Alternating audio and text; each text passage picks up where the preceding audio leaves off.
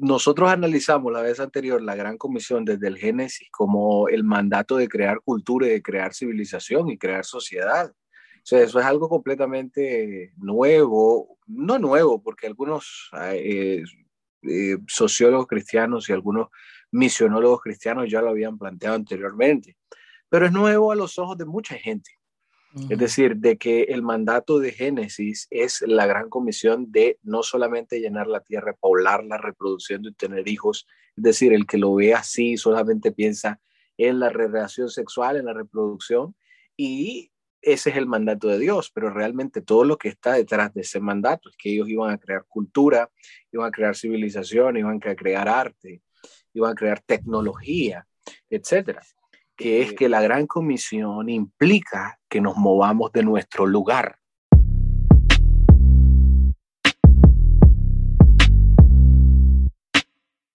Aquellos que no están pensando en la gran comisión sola, o aquellos que piensan que la gran comisión solamente ejercer dominio, eh, que no pierdan de vista también que el dominio se ejerce a nivel mundial, es decir, a nivel global, con una visión global Sí, em, estoy de acuerdo. De hecho, eso es lo primero que vemos en el, en el, en el llamamiento de, de Abraham. El Señor lo envía a otro lugar.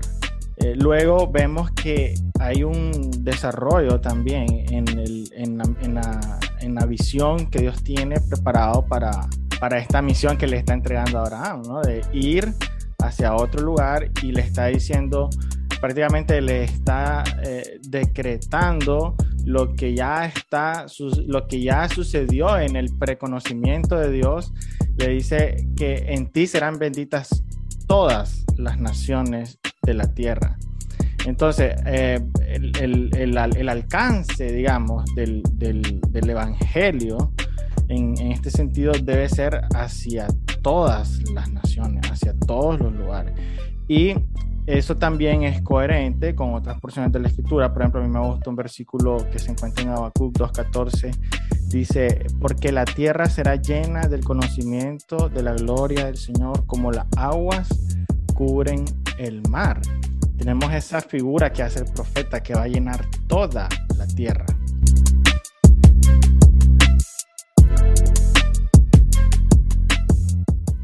Bienvenidos a este nuevo episodio de podcast de Reforma Hispana. Estamos en nuestra serie de conversaciones con Josué López de Nicaragua acerca de la gran comisión y la misión del reino de Dios en las Sagradas Escrituras. Y estamos empezando un viaje a través del Nuevo Testamento o algunos de los puntos más importantes del Nuevo Testamento en donde la gran comisión es abordada. A la vez anterior abordamos acerca de eh, la gran comisión en el Génesis, desde la creación del hombre y la mujer, y la gran comisión como la orden y el mandato de Dios de fructificar, de multiplicarse y llenar la tierra. Eh, hoy vamos a estar abordando la misión en el pacto abrahámico y para abordar este tema tengo el gusto y tengo el agrado de encontrarme con Josué López. ¿Cómo está Josué? Bien, hermano, muy bien, gracias Señor contento de estar compartiendo este tiempo con vos y con los hermanos que, que puedan eh, ver esta conversación en nuestros distintos canales en el que, como bien dijiste, estamos empezando una serie y vamos a crear más contenido para este, la iglesia, para la edificación de la iglesia en el tema de, de misionología. Sí, hermano, y es que eh, me pregunto si ¿Alguna vez has visto o has planteado o lo han planteado dentro de las congregaciones cristianas en las que vos has visitado la misión y la gran comisión en el pacto abrahámico, verdad? Para poder eh, partir desde ahí, realmente es un tema que podemos ver desde todos los ángulos de la escritura o realmente es un tema muy desconocido. ¿Qué pensás al respecto de eh, la misión y la perspectiva que tiene la iglesia de la misión desde las escrituras? Generalmente cuando, cuando se habla de misión, eh, siempre vamos al mandato de nuestro Señor, ¿no? En Mateo 28, eh, donde se le mm. da la gran comisión a, los apóstoles. Y cuando lo que yo he escuchado es que cuando se trata de discipular en, en, conforme a este tema, siempre partimos de ahí. Eh, pero muy pocas veces, de hecho, de hecho nunca he escuchado a, un grupo de, de, líderes y pastores, digamos, discipular, que la Gran Comisión está presente inclusive en los primeros capítulos del Génesis, en los primeros tres capítulos antes de la caída. Em, entonces, este es un tema eh, interesante, o sea, eh, analizar eh, la, la, teología bíblica de la Gran Comisión desde el Antiguo Testamento, pasar por, por, o sea, porque cabe la pregunta, ¿cuál es o qué es? O quizás sería mejor, ¿cuál es la Gran Comisión? Porque al formular esa pregunta, entonces podemos definir un punto de partida, ¿no? Claro. Claro, y es que em, eh, nosotros analizamos la vez anterior la Gran Comisión desde el Génesis como el mandato de crear cultura y de crear civilización y crear sociedad. O sea, eso es algo completamente nuevo, no nuevo, porque algunos eh, eh, sociólogos cristianos y algunos misionólogos cristianos ya lo habían planteado anteriormente, pero es nuevo a los ojos de mucha gente. Es decir, de que el mandato de Génesis es la gran comisión de no solamente llenar la tierra, poblarla, reproduciendo y tener hijos. Es decir, el que lo ve así solamente piensa en la relación sexual, en la reproducción, y ese es el mandato de Dios, pero realmente todo lo que está detrás de ese mandato es que ellos iban a crear cultura, iban a crear civilización, iban a crear arte, iban a crear tecnología, etcétera. Eh, y eso es lo que se ve, ¿no? Con los descendientes de Caín, que de los descendientes de Caín se dicen unos eh, son los que tocan en la flauta, otros fueron los eh, que trabajaron los metales, etcétera. Es decir, poco a poco el hombre, al irse reproduciendo, fue creando civilización, cultura, tecnología, etcétera. Es decir, ese es el mandato de Dios para el hombre, ese es el propósito de Dios para el hombre. Eh, creer de que ahora la gran comisión solamente tiene que ver con la predicación y la salvación de las almas y llevar a estas personas a una congregación donde se tiene una liturgia frecuente, eh, eso es reducir la gran comisión, es decir, desde, podríamos decir, desde el primer punto en donde se aborda la gran comisión es muchísimo más amplia. Y por supuesto en el Nuevo Testamento cuando Jesús hace el mandato sigue siendo amplia, lo que pasa es que tenemos los, la vista demasiado corta para poderlo ver. Em, y en ese sentido, en Génesis, eh, me gusta mucho tu comentario de que, de que realmente a veces no lo, no lo pensamos, de que realmente la Gran Comisión está ahí a tres, a un capítulo, 28 versículos de eh, el mandato de la Gran Comisión. Y en este sentido, vamos a empezar a ahondar en eh, eh, la misión en el pacto abrahámico. Solamente quisiera mencionar algo, Josué. Y es que en la vez anterior vimos el mandato de fructificar, multiplicar, llenar la tierra, so, señorearle, sojuzgarla, desde un punto de vista eh, de dominio, ¿ya? Y la gran comisión de dominio. Pero por supuesto que quiero remarcar este punto. El dominio ¿verdad? Implica que el hombre migra. En otras palabras, implica que el hombre se mueve, implica que el hombre va y conquista nuevas tierras, implica que eh, las familias se van diseminando por toda la tierra y es exactamente lo que sucede con los hijos de, em, eh, de Noé los hijos de Noé y sus descendientes se van diseminando y uno de ellos, uno de sus descendientes, que es Nimrod, planea hacer una torre de Babel y no extenderse. Dice, vamos a hacer una torre por si acaso fuésemos esparcidos. Es decir, en este punto sí quiero volver a hacer énfasis, que es que la gran comisión implica que nos movamos de nuestro lugar aquellos que no están pensando en la gran comisión sola, o aquellos que piensan que la gran comisión solamente ejercer dominio, eh, que no pierdan de vista también que el dominio se ejerce a nivel mundial, es decir, a nivel global, con una visión global.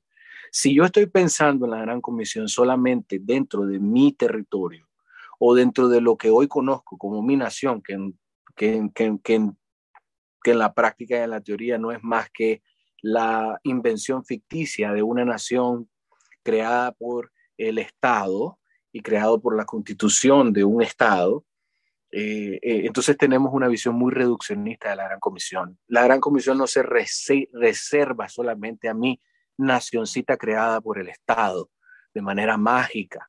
No, esa nación eh, o el concepto de nación que en algún momento tendríamos que abordar, lo cual es el verdadero concepto de nación, pero no están abordándose en, en toda esta coyuntura de la Gran Comisión mi nación y ejercer dominio en mi nación, sino que ya el mandato de llenar la tierra implica una visión global e implica que el hombre empieza a moverse, a migrar, a buscar nuevas tierras, a cultivar nuevas tierras, a ejercer dominio, a crear invenciones en nuevos territorios. Es, decir, no solamente se limita a nuestra localidad, nuestro territorio. Creo que en esas veces, a veces caemos en ese error de creer de que la gran comisión solamente es donde estoy.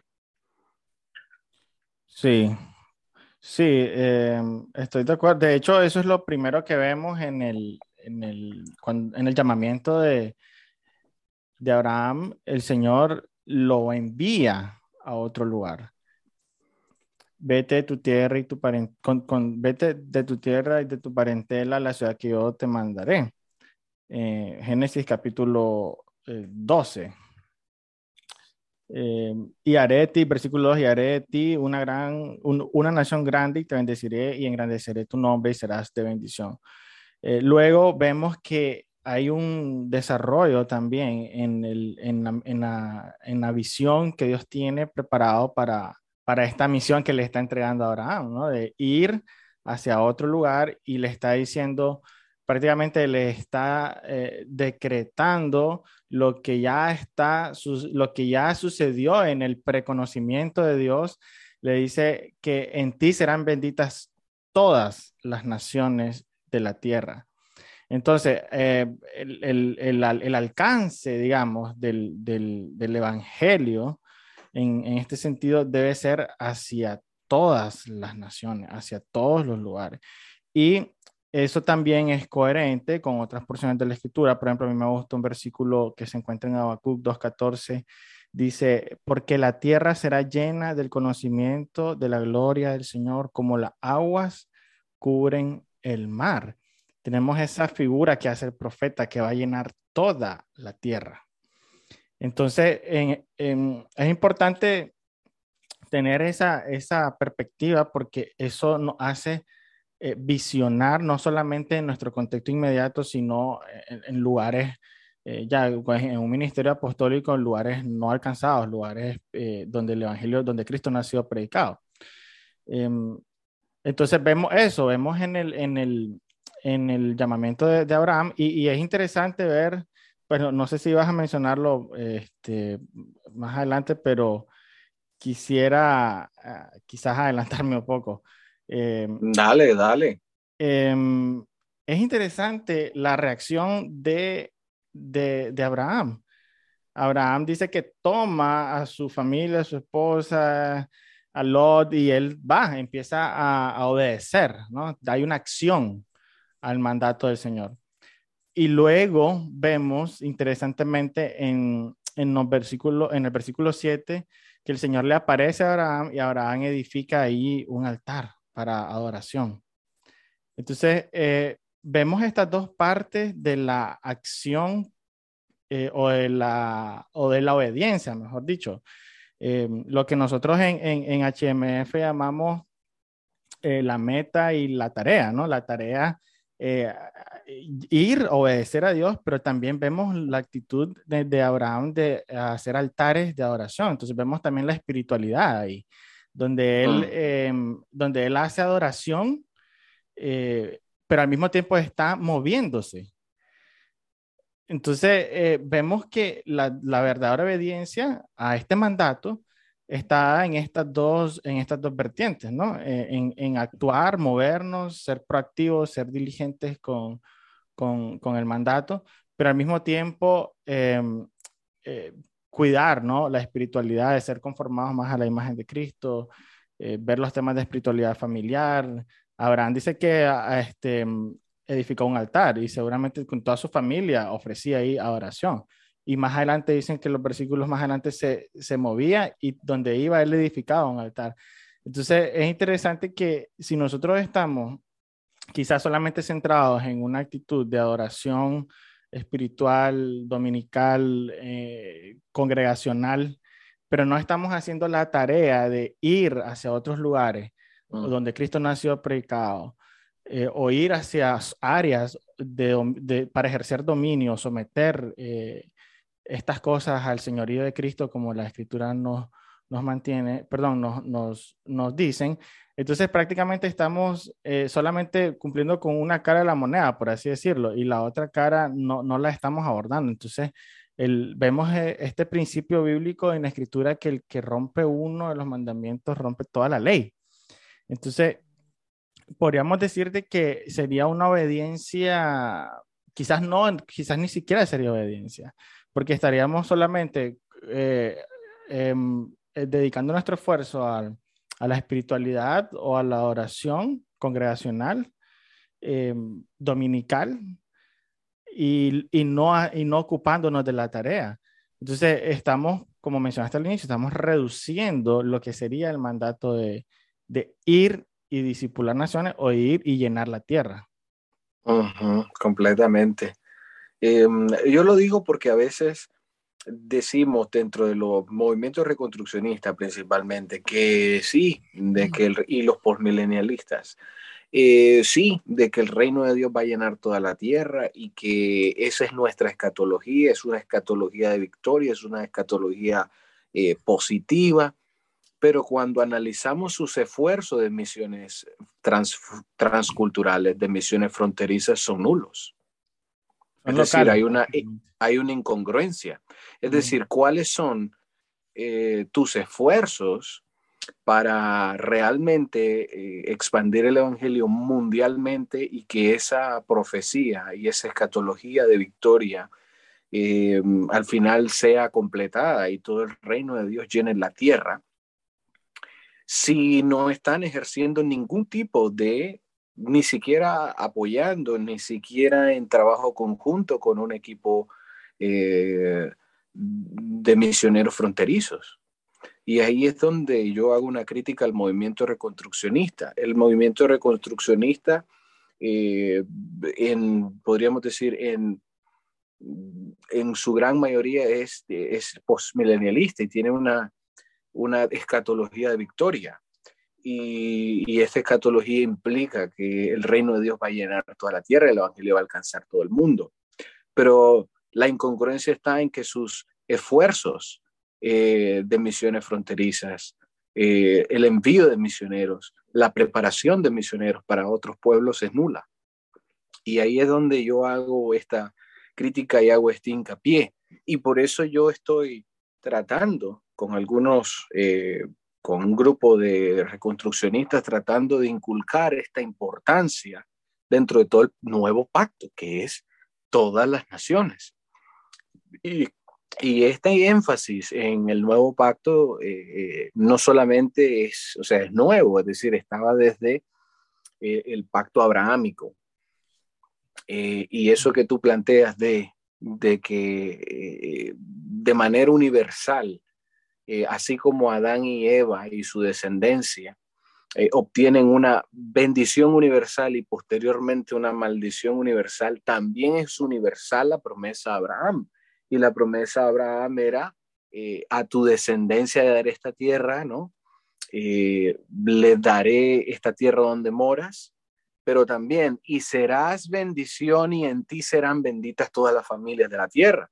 Y ahí está el componente misionológico de revelado desde el pacto abrahámico de la responsabilidad de la iglesia de eh, llevar el evangelio a todas las naciones de la tierra. O sea, cómo se cumple esa promesa a Abraham. Se cumple a través de la misión de la iglesia llevando el evangelio a todas las naciones.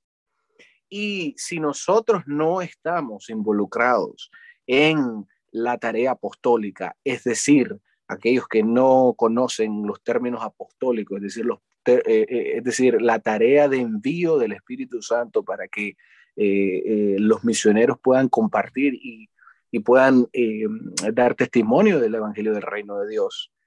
A esto nos referimos con apostolado. Es decir, si no hay ningún esfuerzo de apostolado, si no hay ningún, ninguna preparación de misioneros o de candidatos a misioneros para enviar, entonces no estamos haciendo absolutamente nada para que esta bendición de Abraham sea cumplida en la iglesia el día de hoy. Y aquí es donde eh, se ponen un poco tensas las cosas, porque aquí hago inclusive este hincapié hasta los reconstruccionistas. Es interesante porque Rushduni mismo fue un misionero, en otras palabras, fue un apóstol. Es decir, él fue misionero a las tribus, a las etnias indígenas autóctonas de Estados Unidos. A mí no me es en absoluto con tal en absoluto eh, extraño que eh, Rushduni haya fundado un ministerio llamado Calcidon, porque esa era su sodalidad, porque estaba funcionando como un apóstol y eh, funcionando como un apóstol transfronterizo, transcultural, y por otro lado estaba ejerciendo corrección a la iglesia, es decir, un apóstol en todo el sentido de la palabra. Pero cuando vemos eh, los movimientos reconstruccionistas y a otros que puedo mencionar quizás, a Boyedar Marinov, que habla mucho de, de las misiones y él tiene un enfoque de misiones a través de la traducción de libros y poner literatura en la lengua de las personas que vayamos a, eh, a, servir. Eh, este, él, propone este tipo de misión de entregarles la literatura y es totalmente válido. Más allá de ellos, eh, yo no te puedo decir, quizás Stephen Perks, con el que hemos estado conversando ya muchísimos meses al respecto de esto y estamos en los proyectos futuros de eh, hacer esfuerzos en este sentido, pero más allá de ellos, no encuentro otra persona reconstruccionista que esté involucrada en esta tarea de la Gran Comisión con un alcance a todas las etnias. Em, por otro lado, em, esa bendición, es decir, es totalmente inversa a la maldición ¿no? que recibió eh, eh, el hombre, ¿no?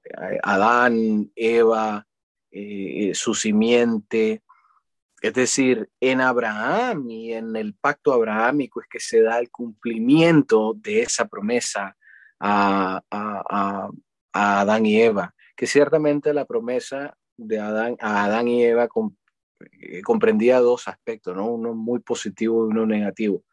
Los aspectos negativos era como que el hombre tenía que trabajar y la tierra le iba a producir cardos y espinos, eh, y no hace falta ser agricultor para poder vivir eso, ¿no? Uno trabaja en cualquier ámbito y se encuentra cardos y espinos con la gente con la que trabaja. Eh, siempre hay estos, este tipo de, situaciones.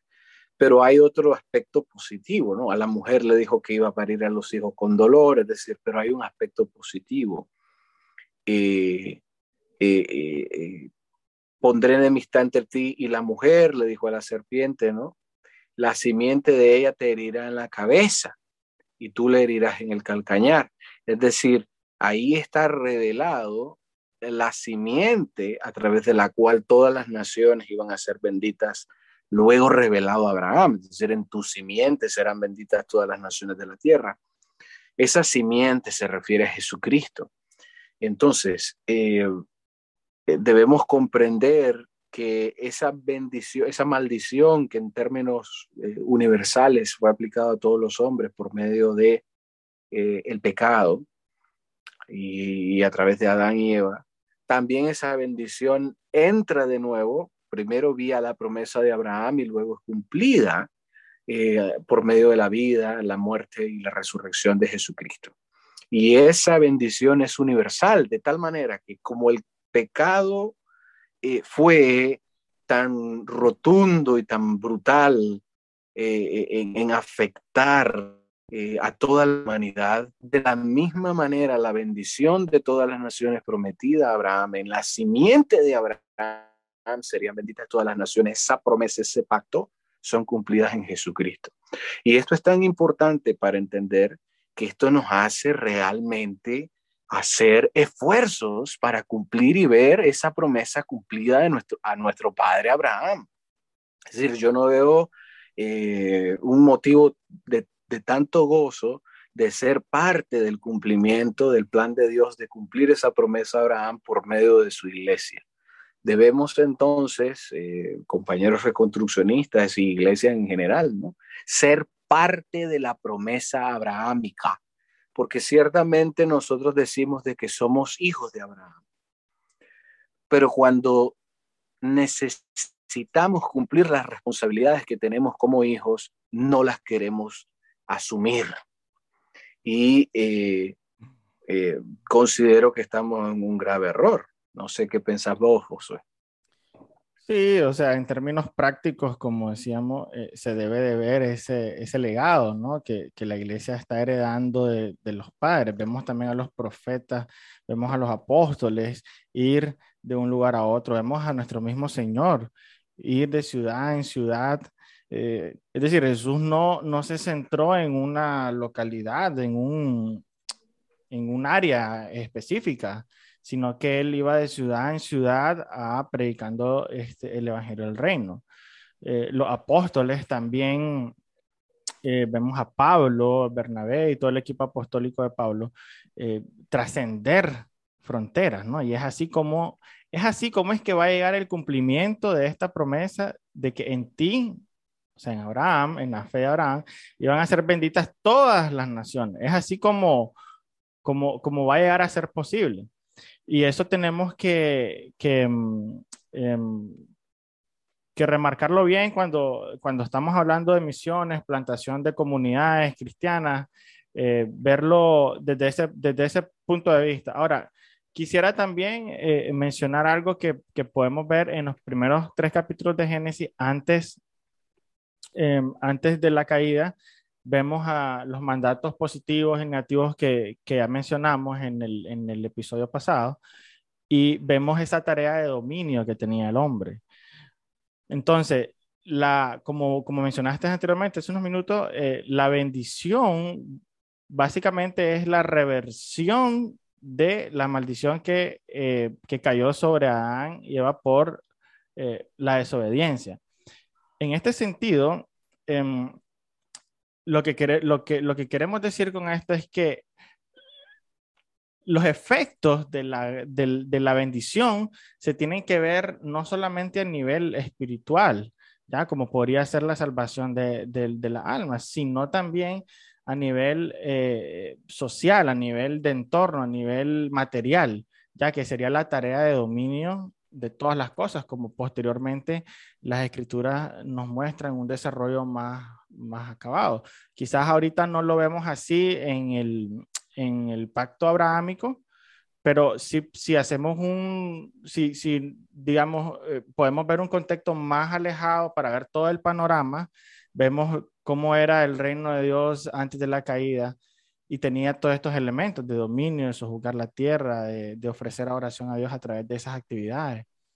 Y luego, eh, con la caída, la creación es, es, sujeta a corrupción y lo que hace el Evangelio es la restauración de todas estas cosas que implican también una acción en la creación, una acción en el dominio, una acción en la reconstrucción de todas las áreas de vida y pensamiento del hombre. Por lo tanto, cuando hablamos de gran comisión, no estamos hablando solamente de plantación de, comunidades cristianas para reuniones, ¿no? Sino que un discipulado integral sí implica, em, el discipulado integral implica una comunidad cristiana eh, que estemos creciendo en el conocimiento del Señor y en la espiritualidad, pero que ese discipulado tiene que extenderse hacia todas las cosas, según el llamamiento de cada uno de sus discípulos. Eh, no sé si... si, sí, es interesante porque realmente toda la, la, historia, prácticamente pareciera que la historia de, desde Génesis 1 hasta Génesis 12, cuando llega la, la promesa a Abraham, pareciera que está todo interconectado, ¿verdad? No tenemos tiempo para hacer teología bíblica. Sin embargo, si tú analizas Génesis 1, la bendición a Adán y, Eva, y, a, y a Eva fructificad, multiplicad, llenar la tierra, señorearla, sujuzgarla. Sujuzgar toda la, creación. Luego, Capítulo 3, bueno, capítulo 2 habla acerca de más detalles acerca de la creación de la mujer. Capítulo 3, la caída. Y aquí hay un punto de inflexión importante, que es, maldita será la tierra por tu causa. Es decir, eh, es maldita la tierra y maldito todo el que habita sobre la tierra. Toda la creación misma se torna maldita a causa de la rebelión de Adán y de Eva. Acto seguido, sus hijos ya, se, un hijo está matando a otro, es decir, un hijo está matando a su hermano. O sea, la, la, causa y el efecto que el pecado desencadena el hombre es mortal, o sea, mortal al nivel de que, así como Adán y Eva pretendían ser dioses, porque ese fue el engaño de la serpiente, ¿no? Ser como Dios.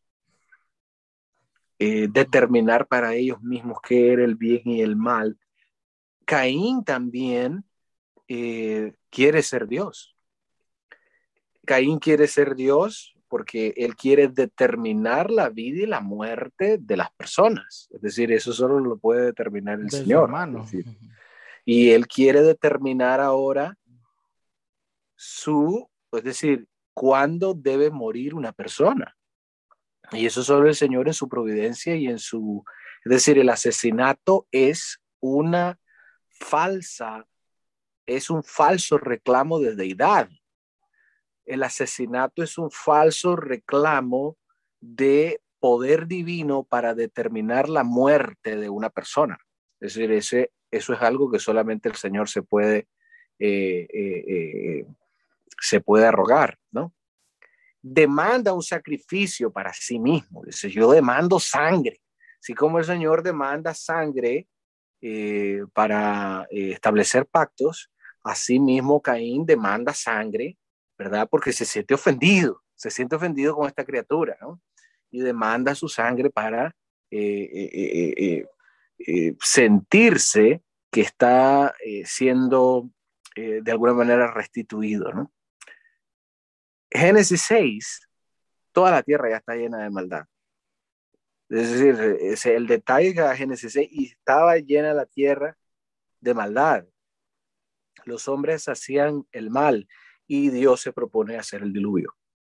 Es decir, la tierra se colmó de tanta maldición y, y, eso implica todas las familias de la tierra se llenaron de maldición y se llenaron de maldad.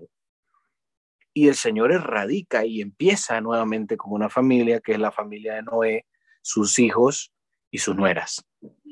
Y les vuelve a dar el mandato de fructificar, multiplicados y llenar la tierra. Y empiezan con ellos. Noé tiene hijos, sus hijos tienen, tienen sus hijos, tienen sus descendientes, y Nimrod planea. Interesante, volvemos de nuevo a Nimrod.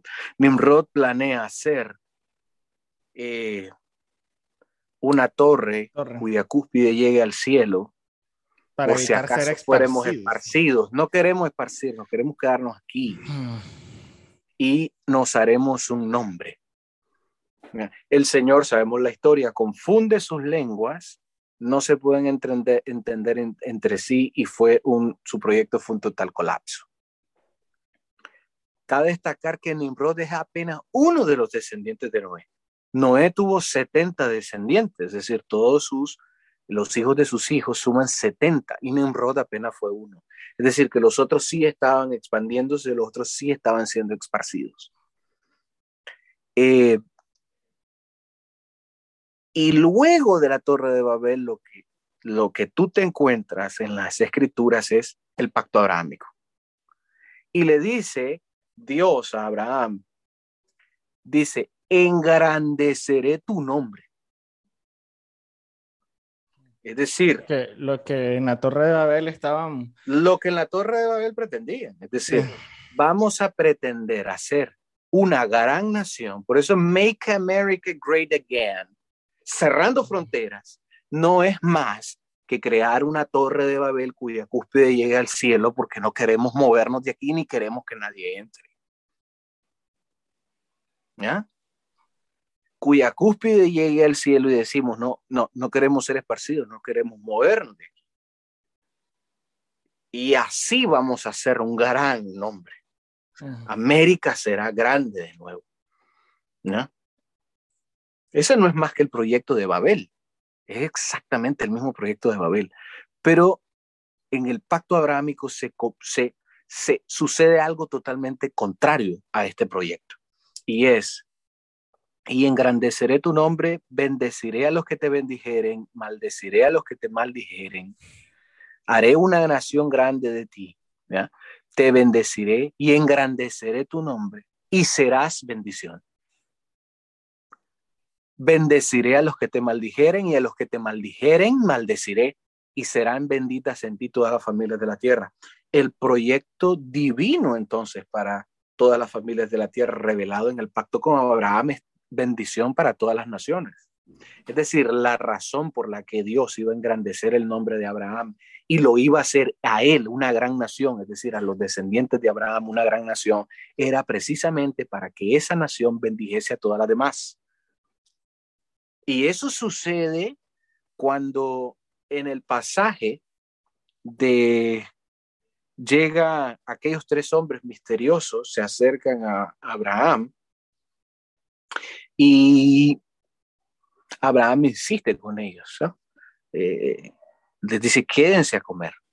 Por eso vinieron ustedes, porque se van a quedar a comer, coman conmigo.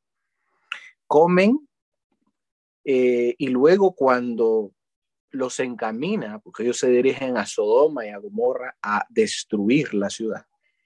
En el camino, Abraham los encamina, los acompaña hasta cierto, hasta cierto punto de su viaje y dice el texto que Dios razona y dice, encubriré, o sea, dentro de sí mismo, o sea, para sí mismo, la Trinidad hablando entre ellos, encubriré a Abraham, mi amigo, habiendo de ser benditas en él todas las, todas las naciones de la tierra. Se pregunta esto la Trinidad y le declaran a Abraham lo que va a hacer. ¿Y qué era lo que iba a hacer? Iba a destruir a Sodoma y a Gomorra. Y acto seguido, ¿qué hace Abraham? Intercede por Sodoma y Gomorra. Mm. Señor, ¿cómo vas a destruir la ciudad?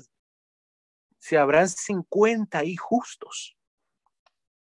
Señor, si hay 50 justos, no destruyas la ciudad. No la destruiré por esos 50. Señor, discúlpame un momento más.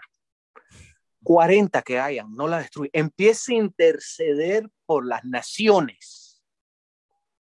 Y definitivamente podemos ver, llega hasta, yo creo que llega hasta 10, negociando con Dios cuál es el número adecuado de eh, personas justas, y sabes, porque él no quería que, una, que Sodoma y Gomorra fuese destruida. Implícitamente está porque él sabía que en Lot vivía también ahí. Mm. Pero es interesante cómo Abraham está intercediendo por naciones que son paganas. Wow, tremendo. Hermano, en ese sentido, ah, bueno, ibas a decir algo, perdón, pensé que habías terminado. No, no, no, o sea, lo que te voy a decir es, es lo siguiente. Abraham realmente era un padre de naciones. Ser un padre de naciones no solamente por el pacto que Dios estableció con ellos, con, con, Abraham, sino porque Abraham respondió de una manera afirmativa a ese pacto. O sea, respondió de una manera acorde a la altura de ese pacto. Y, y la prueba está en cómo, luego de, de habérsele declarado que una nación pagana iba a ser destruida, habiéndosele prometido a él que iba a ser una gran nación, empieza a interceder por naciones paganas. Eso no lo vemos el día de hoy, o por lo menos no hay un esfuerzo eh, eh, eh, intenso de la iglesia por interceder por naciones perdidas como las del Medio Oriente, Eritrea, Mauritania, em, Somalia, Arabia Saudita, Irak, Irán, Afganistán.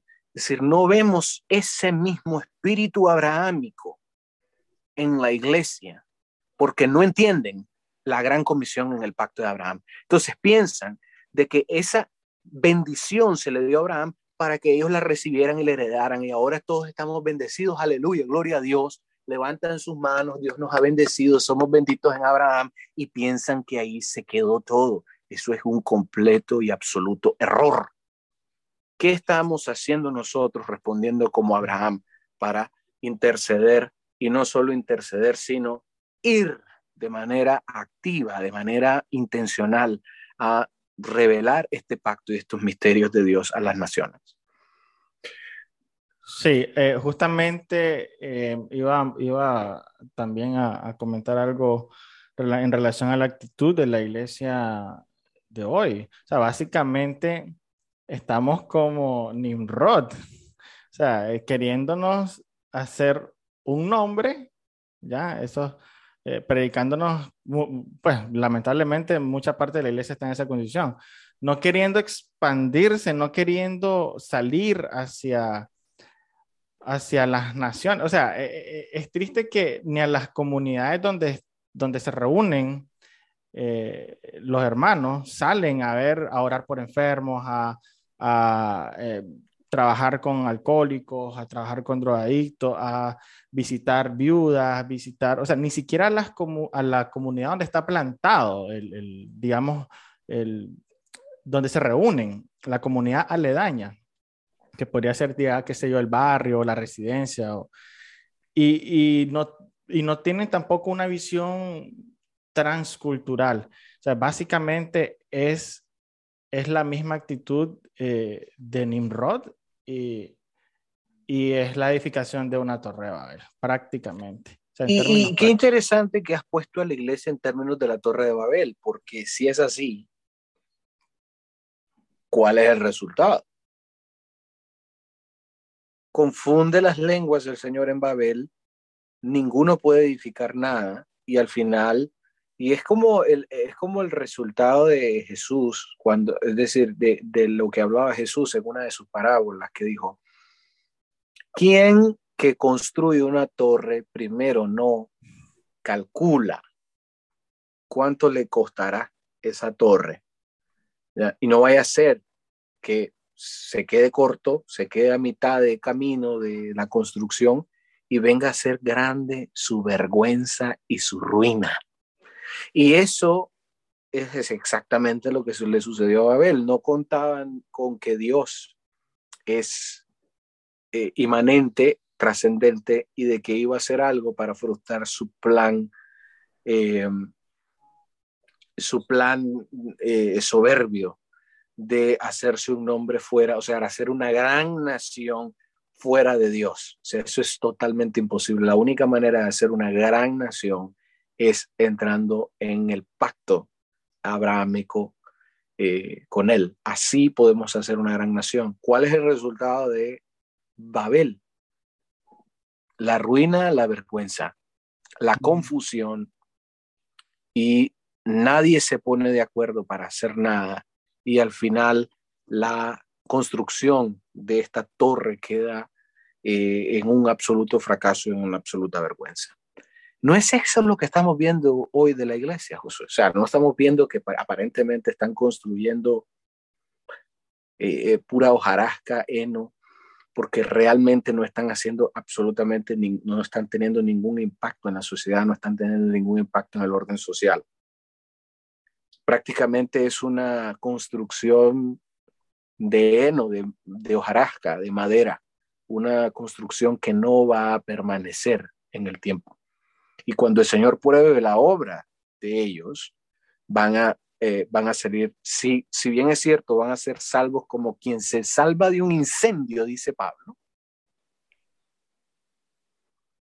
Ciertamente toda su obra será quemada. Qué triste cuando lleguemos ante eh, la evaluación de nuestro rey, que en las parábolas de las minas, en las parábolas de talentos, siempre evaluaba a sus siervos. Te di tanto que produjiste con lo que te di. Qué triste cuando lleguemos ahí y cuando se someta a prueba todo lo que hemos hecho y salga absolutamente reprobado y quemado por el fuego, es decir, eso no vale nada. Eso es absolutamente triste y vamos a sufrir una gran vergüenza con el Señor.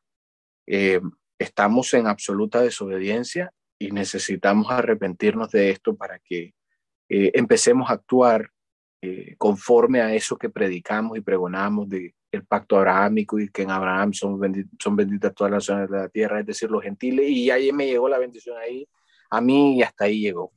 O sea, no trasciende a, nada más. Sí. Y el otro enfoque, hermano, de la Gran Comisión que hay que también este, eh, trabajar es eh, el enfoque de dominio, ¿no? Que vemos que la, la, iglesia no está teniendo, como dijiste, ningún, ningún acercamiento, eh, ningún discipulado a, su, a sus miembros para que estos sean de influencia en el orden social, en la vocación que Dios los ha puesto, que Dios los tiene, que puedan ser de influencia, porque creemos que la gran comisión no implica estas cosas. Entonces, eso es una visión reducida. Eh, una visión dividida de lo que es la Gran Comisión, porque lo vemos desde el Génesis y, con el pacto arámico se reafirma y hay una promesa eh, de victoria en que serán benditas todas las naciones. ¿ya? Pero eh, vamos a, básicamente el Evangelio va a restaurar ya aquello que fue perdido y lo que fue perdido es em, el Edén, ¿no? El Edén con todos sus elementos, el dominio, la, y toda la oración que ofrecemos a Dios a todas de nuestras en todas de nuestras actividades. Correctamente, ese es un buen punto como para cerrar, em, que ciertamente, y esto ya va para los misioneros ya que están en el campo, probablemente ellos ya están en el campo y piensan de que la gran comisión es eh, reducida nada más a plantar comunidades cristianas, es decir, plantar las mal llamadas iglesias. ¿Por qué digo mal llamadas iglesias? Porque tenemos esa mala concepción de lo que el término iglesia significa. O sea, en primera instancia, iglesia está usado en el Nuevo Testamento, la primera vez que es usada, es usada por Jesús, que dice que sobre eh, esa piedra, es decir, sobre aquella declaración que Pedro acababa de hacer de que Jesús era el Cristo, el Hijo del Dios viviente, aquellos que eh, eh, sostuvieran su fe en esa declaración, eh, serían parte de su iglesia, sería, ser edificaré mi iglesia. el Señor está edificando la iglesia y la iglesia entonces son todos aquellos, todo, todo aquel, aquel grupo o cuerpo de creyentes que se adhieren a la gran familia de Dios por medio de la fe en Jesucristo. Entonces, llamar iglesia a, un, a una congregación específica, es decir, que, que cumple con ciertas características como tener un lugar de reunión, tener un calendario de reunión y tener ciertas personas que se encargan de presidir esas reuniones es totalmente reduccionista. Es decir, la iglesia es mucho más que eso, la iglesia abarca absolutamente todo. Es decir, el término iglesia en el Antiguo Testamento, por lo menos en la, en la Biblia de los 70, en la Septuaginta, era utilizada el término iglesia para toda la asamblea de toda la nación. Es decir, todo Israel era la iglesia. Es decir, toda la sociedad es la iglesia. Y ahí es donde eh, podemos ver que la iglesia tiene otros, otras, otras misiones, otros aspectos de su misión en un territorio específico, que es lo que hablamos la vez pasada, de crear civilización y crear cultura. Y ahí todas estas personas que son parte de la iglesia empiezan a comerciar, empiezan a vivir el día a día, empiezan a vivir el día cotidiano y empiezan a cambiar y a transformar la cultura y la religión de esa sociedad o de esa eh, determinada región para empezar a ser iglesia, para ser en la, la, la asamblea del gran rey en la tierra. Y si los misioneros no entienden esta parte, es decir, que reducen la iglesia a reunirse o llevar a un grupo de creyentes a reunirse cierto número de días a la semana, presididos por un cierto grupo de personas, eso es no comprender la gran comisión.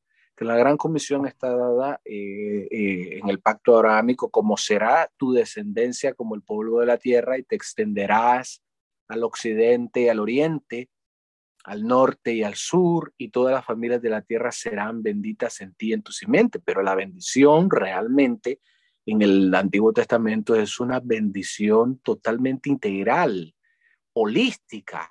Es decir, en todos los aspectos de la vida Dios había bendecido al hombre. Bendice al hombre del trabajo, eh, del fruto de su trabajo, bendice al hombre la tierra que cultiva, bendice del hombre su salud, su cuerpo, bendice del hombre su descendencia, el fruto de su vientre, bendice del hombre los animales, las posesiones, es decir, los bienes que posee. Es decir, la bendición es absoluta y es holística dentro de todo el esquema bíblico. Es un error entonces reducir la bendición eh, que aborda el, pacto abrahámico o las bendiciones que aborda eh, toda la escritura o todo el cuerpo de las escrituras a simplemente una bendición espiritual que tiene que ver con mi justificación eh, en Cristo. Es decir, es absolutamente reduccionista. Por eso los misioneros deben entender que la gran comisión eh, si ciertamente plantamos comunidades cristianas, porque eso sí es cierto, estas comunidades cristianas tienen mucho que hacer más allá de reunirse eh, en, un, en, un, lugar específico presididos por un grupo específico de personas. Es decir, estas personas tienen todo un campo de acción en su sociedad y en su entorno, en su medio en el que se desenvuelven día a día.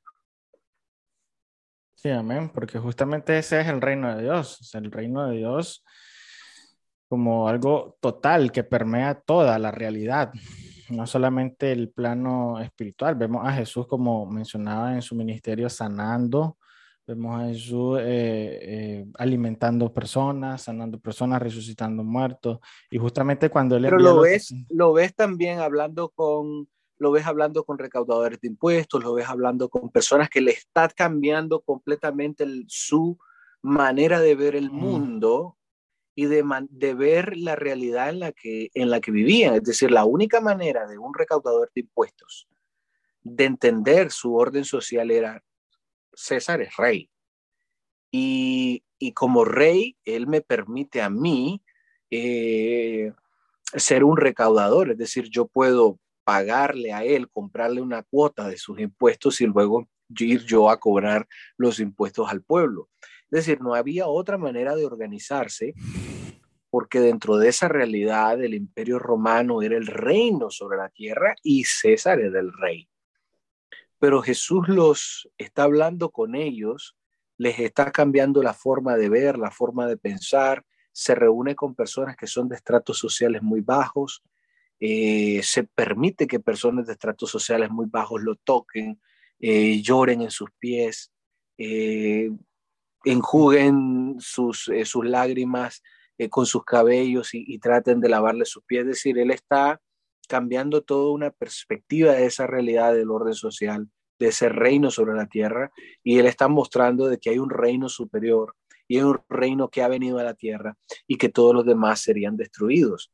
Uno de ellos es Mateo. Mateo, transform, eh, o sea, Mateo es transformado por completo. Él era un, un recaudador de impuestos se sentaba a la mesa de los, de, los tributos y el llamado de Jesús eh, provoca algo que lo transforma completamente y solo dice, sígueme y al instante le siguió. Es decir, personas que tienen, eh, que tenían eh, posiciones de poder dentro de la sociedad, dentro del orden social, también son transformadas por un Jesús que está enseñando acerca del reino de Dios. Porque a veces, eh, ciertamente la iglesia, lo digo porque a veces la iglesia ve estos milagros de Jesús, eh, sus sanidades, los milagros, los prodigios que él hizo y, realmente creen en eso y oran por esos milagros, pero no solamente eso hizo Jesús. Jesús dio testimonio de la verdad ante Poncio Pilato.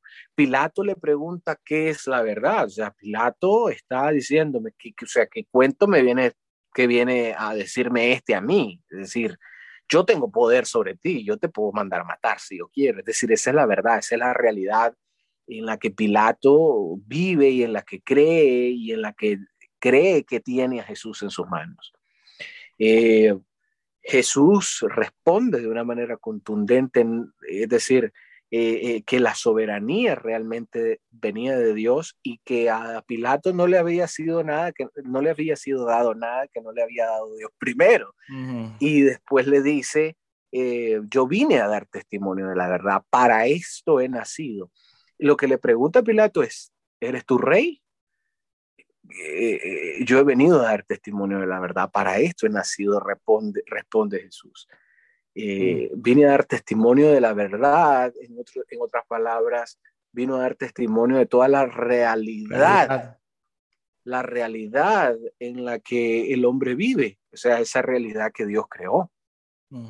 Que no solamente es espiritual. No solamente está eh, atendiendo, él está cambiando cosmovisión de las personas. Y esta es una tarea en la que muchos misioneros y la iglesia en general no se adentra porque tiene alergia ¿no? a este tipo de temas. Y creen que son filosofías y que las filosofías son huecas y que no debemos inmiscuirnos en ellas. ¿no? Eh, creo que ahí nos quedamos cortos. ¿no? Sí, y sí, tal vez sería bueno abordar esto que voy a mencionar a continuación en otros episodios, y lo digo en plural porque yo sé que es un tema que podría ser bien extenso, y es el tema de la escatología. Ya me parece que mm, parte de la, de la aversión de los ministros contra estas cuestiones de cómo es esto que el reino de Dios es, es influir en el orden social. Si todo esto va a ser destruido, si, si el Señor no, nos vamos a ir en un rapto, entonces todo esto tiene implicaciones prácticas en, en, en la cosmovisión de la iglesia, ¿no? Y en la forma en la que hacemos misiones.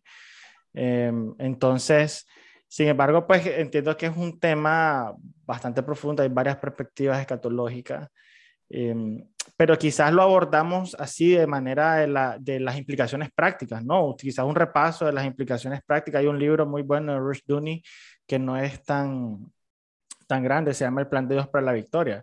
Él analiza ahí este, las, la escatología desde la perspectiva de teología bíblica y las implicaciones prácticas que tiene cada una. Ya no, no se mete mucho a hacer exégesis de Apocalipsis 20, de Apocalipsis 19 y todos los elementos eh, de figuras y simbolismos, no, sino que él dice las implicaciones prácticas con las conclusiones que cada escuela ya ha llegado, ¿no? En su postura escatológica. La postura optimista, la postura pesimista, ¿no? Y entonces, eh, ¿cuáles son las implicaciones prácticas en la iglesia visibles, ya en la misión y en el discipulado. Entonces, bueno, no sé si quisieras agregar algo más, pues, para, para cerrar, despedir este, este tiempo. No, bueno, es importante simplemente remarcar que la iglesia es descendiente de Abraham. Es decir, eh, eh, voy a leer Romanos, eh, que dice, Romanos 2, capítulo 2, versículo 28 al 29 dice, pues no es judío el que lo es exteriormente, ni es la circuncisión la que se hace exteriormente en la carne, sino que es judío el que lo es en el interior, y la circuncisión es la del corazón, en espíritu, no en letra, la alabanza del cual no viene de los hombres, sino de Dios y Romanos capítulo 4, versículo 11 dice, y recibió la circuncisión, se refiere a Abraham, como señal, como sello de la justicia, de la fe que tuvo estando aún incircunciso, para que fuese padre de todos los creyentes no circuncidados, a fin de que también ellos, a ellos, la fe les sea contada por justicia. Está hablando de todos los gentiles, los que no son carnalmente o eh, eh, de descendencia judía, ¿no?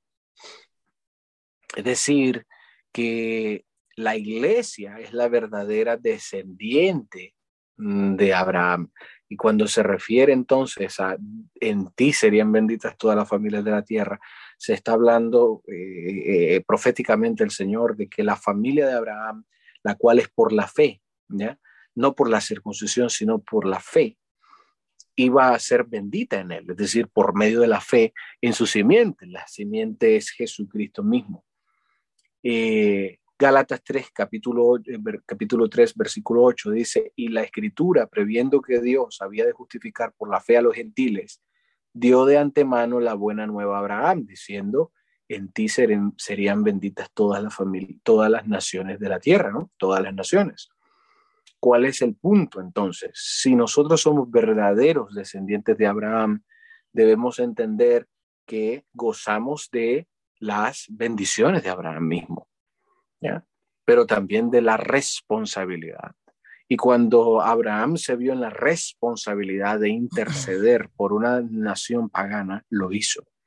Y estuvo eh, totalmente eh, eh, anuente a defender a estas naciones. Tanto así que cuando Kedorlaomer, Tidal, eh, cierto número de reyes van a, hacer guerra con los reyes de Sodoma y de Gomorra, le ganan la guerra, raptan a Lot. Abraham estuvo totalmente abierto a ir a rescatar a su sobrino y luego entregarle el botín al rey de, de, de, Sodoma y de Gomorra, es decir, hace alianza con ellos eh, en el aspecto de al menos les devolvió el botín y no tomó absolutamente nada, porque realmente su causa no era defender a un rey pagano, sino su causa era rescatar a su sobrino, ¿no? Raptado. E hizo justicia con sus raptores pero estuvo totalmente abierto a servir a estas naciones, eh, no solamente porque él estaba eh, eh, involucrado o vinculado de alguna manera, siéndolo de uno de los residentes de estos reinos, sino también orando e intercediendo por, estas, por estos reinos. la iglesia entonces debe hacer lo mismo que Abraham y debe asumir esta responsabilidad, interceder por las naciones de la tierra e ir y hacer justicia. Ir a las naciones y hacer justicia y guerrear contra todos aquellos principados, dominios y todos sus siervos de maldad, que son hombres de maldad que están entronizados sobre las naciones y las están cautivando y las están llevando a la miseria. La iglesia debe asumir la responsabilidad de ir eh, como lo hizo nuestro padre Abraham, y hacer justicia. Si hay alguien que hace o que tiene raptado a todas las naciones, a, todo, a todas unas sociedades enteras, es, nuestro adversario, el diablo. La escritura dice que los reinos del mundo le han sido entregados. De, Jesús mismo, eh, Satanás mismo le dijo eso a Jesús. Eh, todos estos reinos te daré si postrado me adorares. Es decir, eh, ciertamente los reinos del mundo estaban bajo el dominio y la custodia de Satanás. Es decir, ahora por medio de la sangre y por medio de la cruz de Jesús podemos ir a reclamar el dominio de estas naciones para nuestro rey. Y si la iglesia no está eh, y no asume esta eh, responsabilidad, eh, con obediencia al Señor, en humildad y en temor, realmente no creamos de que nuestro propio castillo, nuestra propia torre, nuestros propios proyectos van a prosperar. El Señor se encargará de destruir nuestras falsas obras de piedad y nos hará esparcirnos como efectivamente hizo con el pueblo de Babel o con la ciudad de Babel. Al final fueron esparcidos, aunque no querían. Y es lo mismo de la historia de Israel. Al final, por no ser luz en las naciones, por no ser bendición en otras naciones, terminaron yendo eh, bajo otros términos en la deportación, pero al final fueron. Es decir, porque al final Dios es soberano, es rey, y en medio de la cautividad y el cautiverio, Daniel tuvo que ser testigo, Ezequiel tuvo que ser testigo, todos eh, eh, los profetas que, estuvieron en la, en, la, en, la, en, la, en la cautividad tuvieron que dar testimonio eh, del Dios de Israel. De igual manera la iglesia tiene que hacerlo. Si no lo hacemos, estamos en una absoluta rebelión contra Dios. Podemos pensar que todos nuestros proyectos eclesiásticos están bien y que Dios los está aprobando todos, pero si no está de acorde a los planes divinos de Dios, que es ser rey del mundo, entonces nosotros no estamos sirviendo al rey, estamos sirviendo a una imagen que nosotros nos hemos creado de ese rey, pero no estamos sirviendo al verdadero y único Dios. Amén. Eh, sí, mientras decías este, que el Señor es soberano y, y, en tanto la iglesia no se movilice, el Señor la esparcirá, también me recordaba de Jonás, Jonás que se rehusaba a ir a predicar a una ciudad, el Señor aplicó su juicio. Eh, en ese sentido, este, creemos que la promesa ya está, en ti serán benditas todas las naciones de la tierra. ¿ya? El Señor ya lo ha decretado y en el plan redentor y progresivo del Señor va a ir enviando a estos misioneros eh, y al cuerpo de Cristo. Entonces nosotros hacemos ese llamado que podamos, em, que podamos eh, repensar, replantearnos la gran comisión, replantearnos eh, la, qué, cuál es el rol de, de la iglesia, cómo, cómo vivir el reino de Dios, cómo traer el reino de Dios, así como nuestro Señor nos enseñó que debíamos orar, venga tu reino.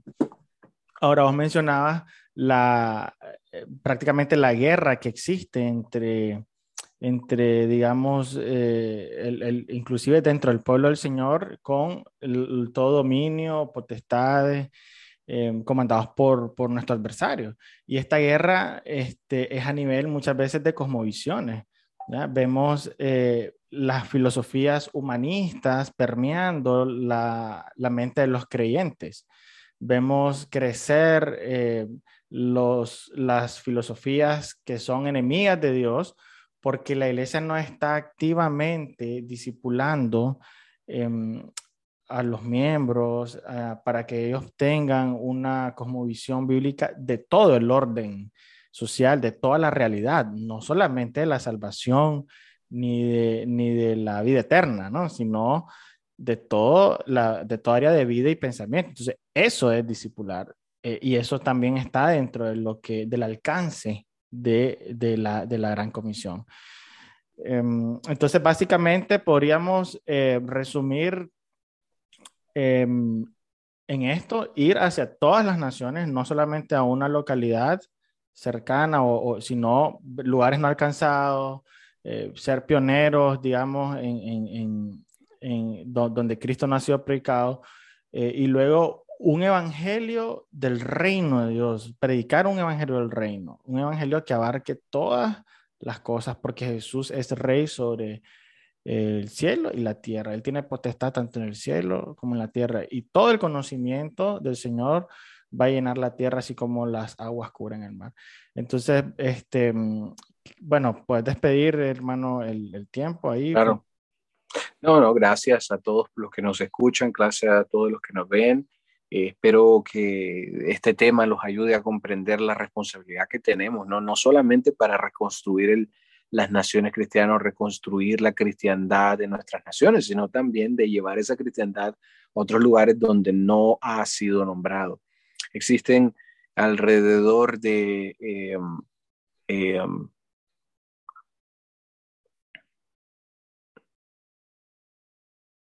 yo diría tres mil, quizás más, 3 mil millones de personas que no han escuchado el Evangelio del Reino de Dios y que no han escuchado, por supuesto, del Rey. Debemos entonces eh, eh, asumir esta responsabilidad, no porque eh, sea una iniciativa o proactiva de nosotros, sino porque realmente está como parte del pacto, como parte del mandato de Dios de hacer discípulos a todas las naciones de la tierra. Y en términos del pacto abrahámico, bendecir a todas las familias de la tierra. Como le dijo Dios a Abraham, efectivamente, serás bendición. Y para eso Abraham tenía, tenía que serlo eh, activamente. Si analizamos la historia de Abraham, hay, hay, hay tanto tesoro ahí escondido. Abraham cavaba pozos para sacar agua y al final los pozos terminaban en manos de las naciones en los que él vivía como extranjero. Eso es un simbolismo riquísimo de cómo Abraham les dejaba pozos de fuentes de agua viva que saltan para vida eterna. Es impresionante el simbolismo de cómo eh, eh, Abraham no solamente era hombre que plantaba, plantaba eh, árboles, como dice que plantó un árbol de sicóromo, si no me, si no me equivoco, Ahora, eso podría verse no solamente en el término de sojuzgar la tierra, ¿no? Plantando, eh, eh, extrayendo agua, creando pozos, no, no, no solamente eso, sino aplicar esa analogía que está haciendo poderosa con las palabras de nuestro Señor, que Él es el agua viva. Claro, eso es, que, es, que, es que está ahí. Eh, lógicamente que si nosotros tenemos un, nos ponemos los lentes gramático históricos no entendemos nada, ¿verdad? Lo único que entendemos es que, es que Abraham fue a, a, a acabar pozo y y se lo robaron. Eso es lo único que entendemos, pero realmente el simbolismo profético que está ahí es que Abraham les está dejando a las naciones esas fuentes y cuando se las robaban, él no discutía por esa agua, esa agua es suya, tómenla. Eh, igual con Isaac, Isaac fue un hombre de cavar pozos. Isaac cavó, cavó, cavó, cavó pozos y al final reñían con él, reñían con él, los pastores de uno, eh, y al final los dejaban, dejaban hasta que hasta que, habrá, hasta que Isaac se quedó con un, con un pozo específico, pero el simbolismo que está ahí es riquísimo, José. Está, Josué eh, eh, les está heredando el agua de vida eterna, les está heredando el espíritu, les está heredando esa bendición que él recibió. De la misma manera la iglesia debe hacerlo. Amén, poderoso, poderoso esa analogía y cerramos con, con ese con ese último comentario.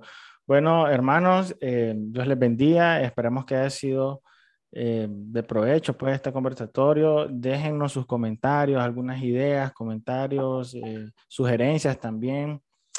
También coméntenos si les gustaría que hiciéramos estos conversatorios en vivo y no, y no, y no pregrabados.